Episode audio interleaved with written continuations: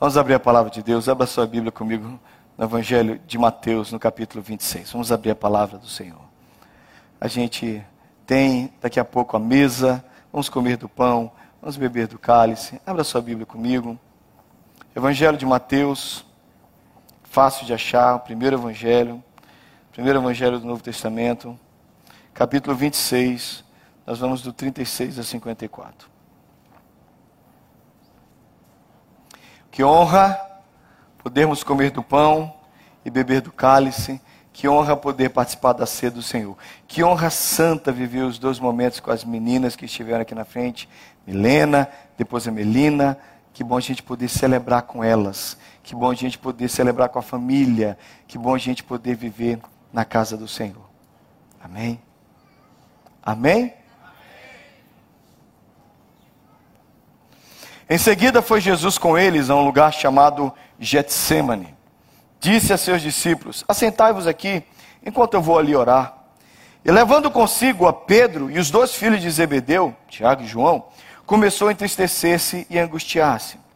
Então lhes disse: A minha alma está profundamente triste até a morte. Ficai aqui e vigiai comigo. Adiantando-se um pouco, prostrou-se sobre o seu rosto, orando, dizendo: Meu pai, se possível, Passe de mim este cálice, todavia, não seja como eu quero, e sim como tu queres. E voltando para os discípulos, achou-os dormindo, e disse a Pedro: Então nem uma hora pudeste vós vigiar comigo? Vigiai e orai para que não entreis em tentação, o espírito na verdade está pronto, mas a carne é fraca. Tornando a retirar-se, orou de novo, dizendo: Meu pai, se não é possível passar de mim este cálice sem que eu beba, faça-se a tua vontade. E voltando, achou-os outra vez dormindo, porque os seus olhos estavam pesados. Deixando-os novamente, foi orar pela terceira vez, e repetindo as mesmas palavras. Então voltou para os discípulos e lhes disse: Ainda dormis e repousais? Eis que é chegada a hora, e o filho do homem está sendo entregue nas mãos de pecadores. Levantai-vos, vamos, eis que o traidor se aproxima. Falava ele ainda, e eis que chegou Judas, um dos doze, e com ele grande turba, com espadas e porretes, vinda da parte dos principais sacerdotes e dos anciãos do povo. Ora, o traidor lhes tinha dado este sinal: aquele a quem eu beijar é esse, prendei-o. E logo aproximando, e logo aproximando-se de Jesus, lhe disse: Salve, mestre! E o beijou. Jesus, porém, lhe disse: Amigo, para que vieste? Nisto, aproximando-se de, aproximando-se eles, deitaram as mãos em Jesus e o prenderam. E eis que um dos que estavam com Jesus, estendendo a mão, sacou a espada e golpeando o servo do sumo sacerdote, cortou-lhe a orelha. Então Jesus lhes disse: Embainha a tua espada, pois todos os que lançam mão da espada, a espada perecerão.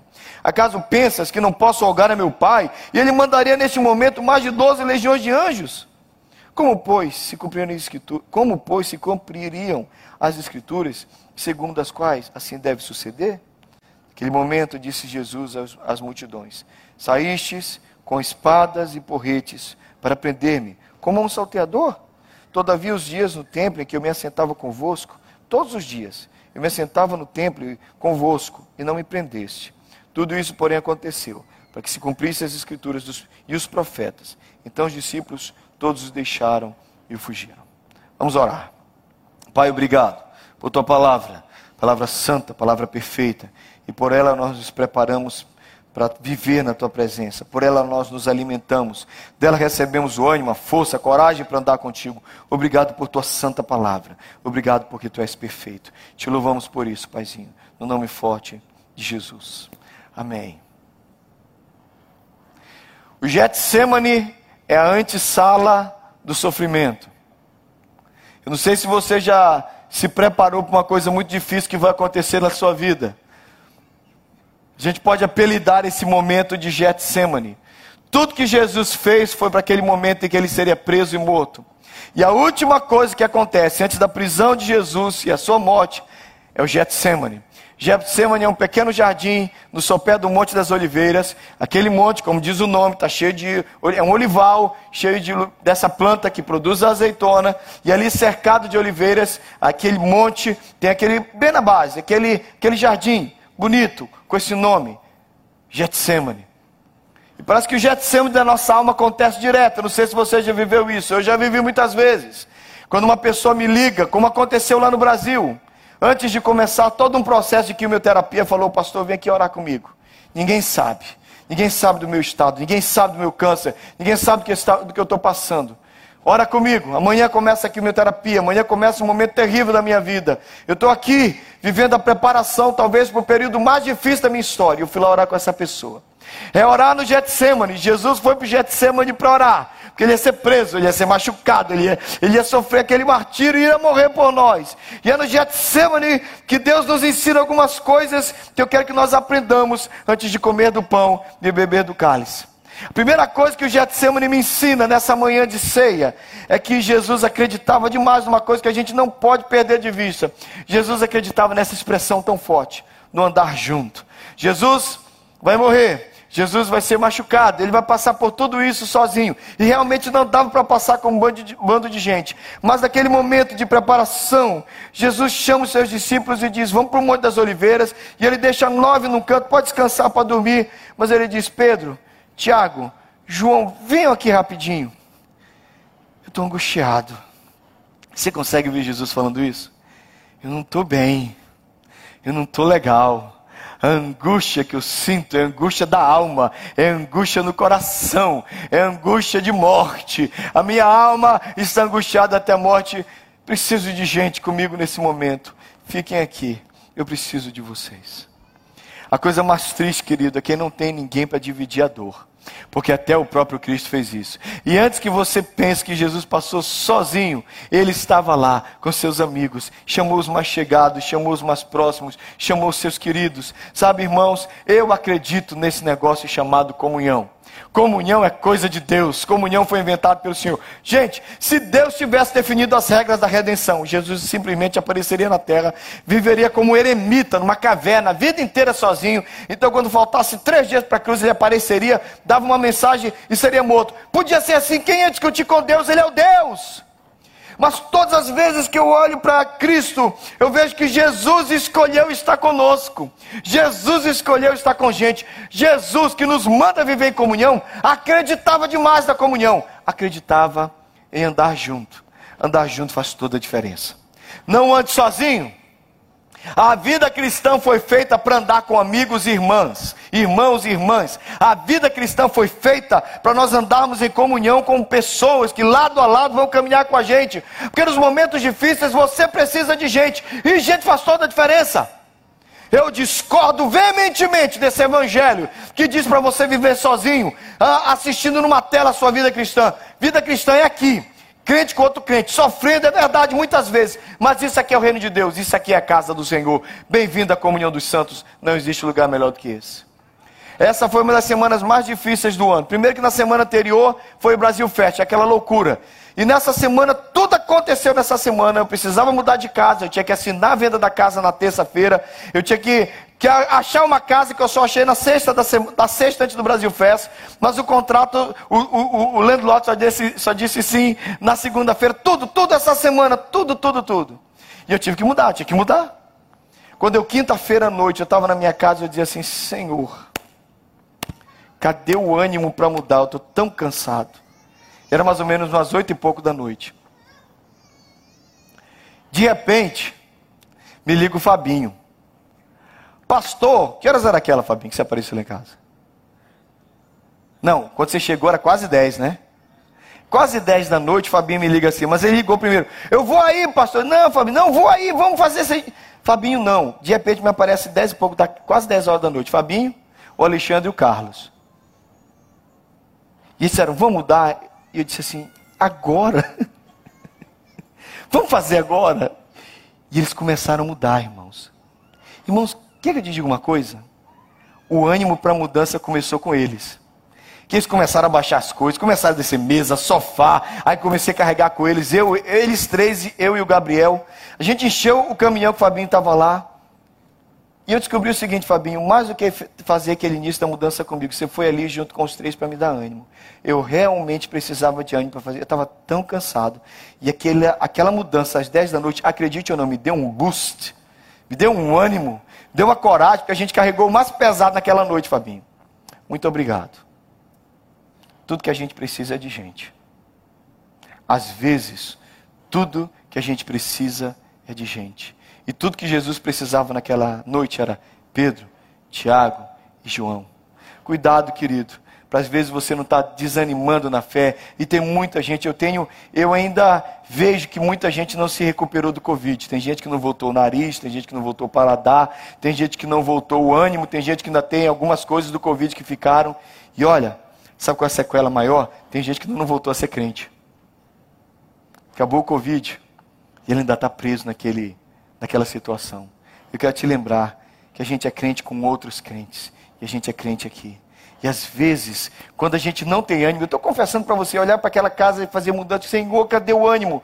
Deus manda alguém para trazer o ânimo para você. No outro dia apareceu o Ronaldo, me deu ânimo, daqui a pouco apareceu o Luciano, daqui a pouco juntaram os adolescentes lá em casa, daqui a pouco o Thalisson chegou e daqui a pouco a gente fez a mudança. A gente precisa de gente, porque sem gente a gente não vai. Jesus acreditava, Jesus acredita nesse negócio de andar junto. Você precisa acreditar no que Jesus acredita. Porque no Getsemane da vida, nos momentos difíceis, antes da gente entrar num momento complicado da nossa história, você precisa de gente do seu lado. E coitado e coitada de quem está sozinho. Tenha gente do seu lado.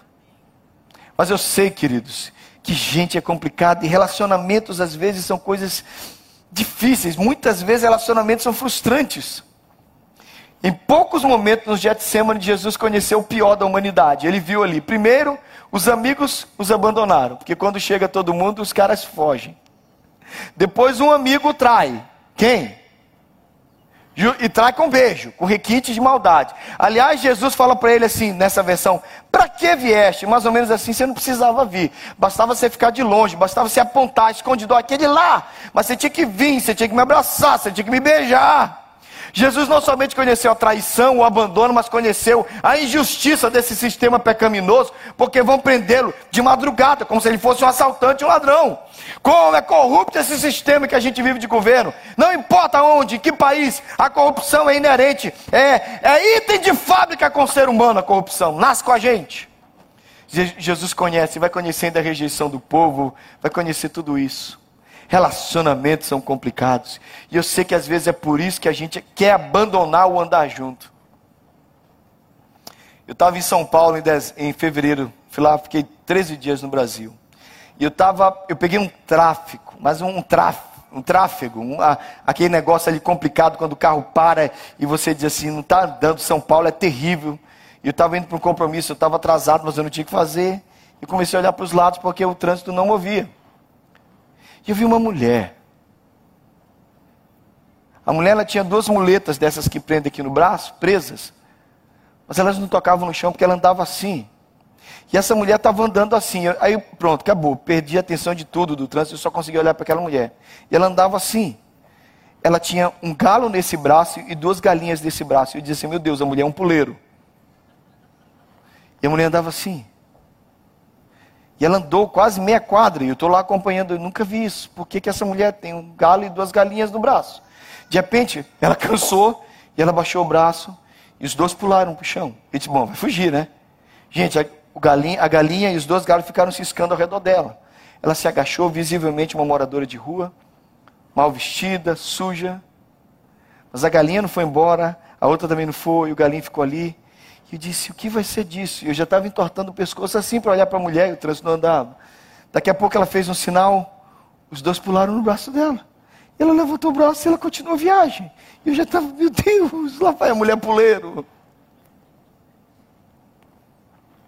E nisso eu falando com Deus, eu dizendo, Senhor, Aquela mulher tem aqueles animais, que, porque provavelmente eu já trabalhei com morador de rua. Quem trabalhou com morador de rua sabe que 90% dos casos, os que estão lá na rua, foi porque os relacionamentos da vida foram quebrados.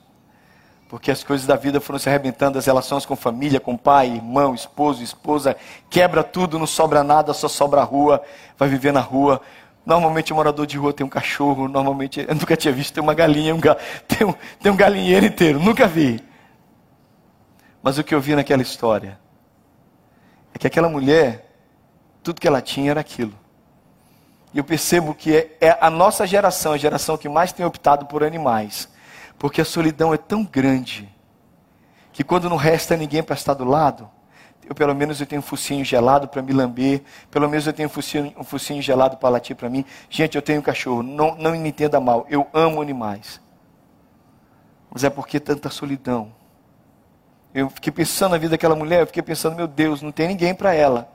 Mas pelo menos ela não se sente abandonada por um galho e duas galinhas. Ela tinha um galho e duas galinhas. Mas Jesus tinha Pedro, Tiago e João. E ele não desistiu de nós. Enquanto eu viver, eu quero dizer que eu acredito na igreja. Eu não vou ser um puleiro. Foi aquilo que eu falei para Deus naquele dia. Eu não vou optar por ter um bando de cachorro ao meu redor e nada, volto a dizer, nada contra ter animais. Animais são bons. As pessoas são melhores. Eu não gosto dessa frase. Quanto mais eu me relaciono com as pessoas, mais eu começo a amar animais. Não. Antes de ir para a cruz, Jesus tinha gente do lado dele. Jesus tinha gente do lado dele. Jesus acredita que no Getsemane, Pedro, Tiago e João ainda são a melhor companhia. E quando nada mais resta, que ele não aguenta mais carregar a cruz, um sujeito chamado Irineu, isso mesmo? Sirineu, obrigado. Sirineu. Sirineu pega a cruz com ele. E junto eles carregam. Porque até para carregar a cruz você precisa de companhia. Sozinho às vezes não dá.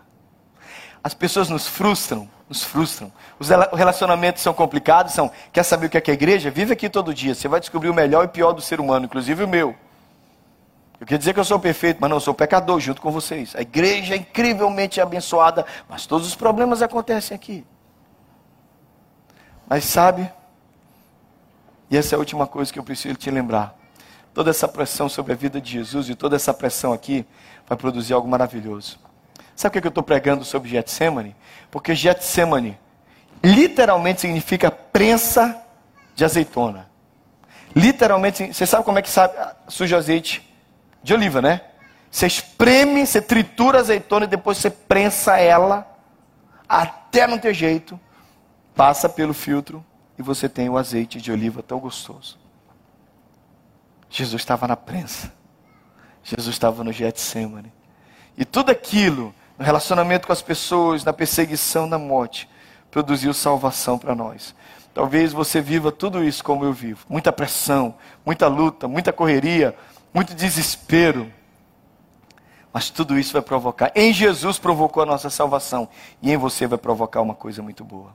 Indo para a ceia, indo para comer do pão e do cálice, eu preciso te dar esperança de que nada disso saiu das mãos de Deus. Porque Jesus, quando ora, ele diz: Pai, se for possível, afasta de mim esse cálice. Contudo, não seja como eu quero, mas sim como tu queres. A lembrança para você e para mim é que Jesus Cristo, nosso Senhor, acreditava totalmente na vontade do Pai.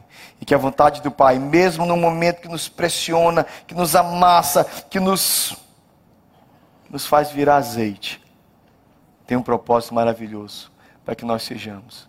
Outro dia eu gravei um vídeo, mandei para um amigo meu lá do Rio de Janeiro, e mandou um áudio para mim assim: Nossa, Thales, está no azeite. Aí eu respondi para ele: Isso significa? Ele falou assim: Está na unção, velho. Eu falei assim: Peguei. Mas para Jesus derramar o um azeite sobre nós, custou passar pelo Getsemane, onde se prensa, se machuca, se esvazia. He took the fall. Ele aceitou a morte, aceitou tudo o que aconteceu para nos dar o óleo, a unção do Espírito Santo. Ele confiava que tudo aquilo era vontade de Deus. Queria convidar você a curvar a cabeça, a fechar os seus olhos, colocar a sua vida na presença do Senhor. Pedir graça e presença do Senhor na sua vida. Eu não sei o que você está passando, eu não sei o que você está vivendo, eu não sei o que é que é a sua história, eu não sei o que é a tua prensa, eu não sei como você está no seu Getsemane, mas eu quero te lembrar uma coisa: o Deus Todo-Poderoso está mantendo a sua vontade sobre a sua vida. Cuidado para você não sair de onde Deus te colocou. Cuidado, azeitona, para você não fugir da prensa. Você vai virar azeite do jeito que Deus quer. Extra virgem, purificado por toda essa dor, pressionado por toda essa situação. Mas na companhia dos irmãos, na companhia do povo de Deus, você vai ser transformado para a glória e para o louvor do Senhor Jesus. Queria convidar você a confiar, confiar no poder do Senhor e confiar na vontade dEle. Se você tem algo para passar, se você tem algo que está te espremendo, se você tem algo que está chamando você, puxando você para baixo, Jesus sabia que depois da prensa, depois da morte, depois do sofrimento, vinha a glória. E ele prometeu que nós seremos glorificados com ele. Amém? Feche os teus olhos, entrega a tua vida ao Senhor.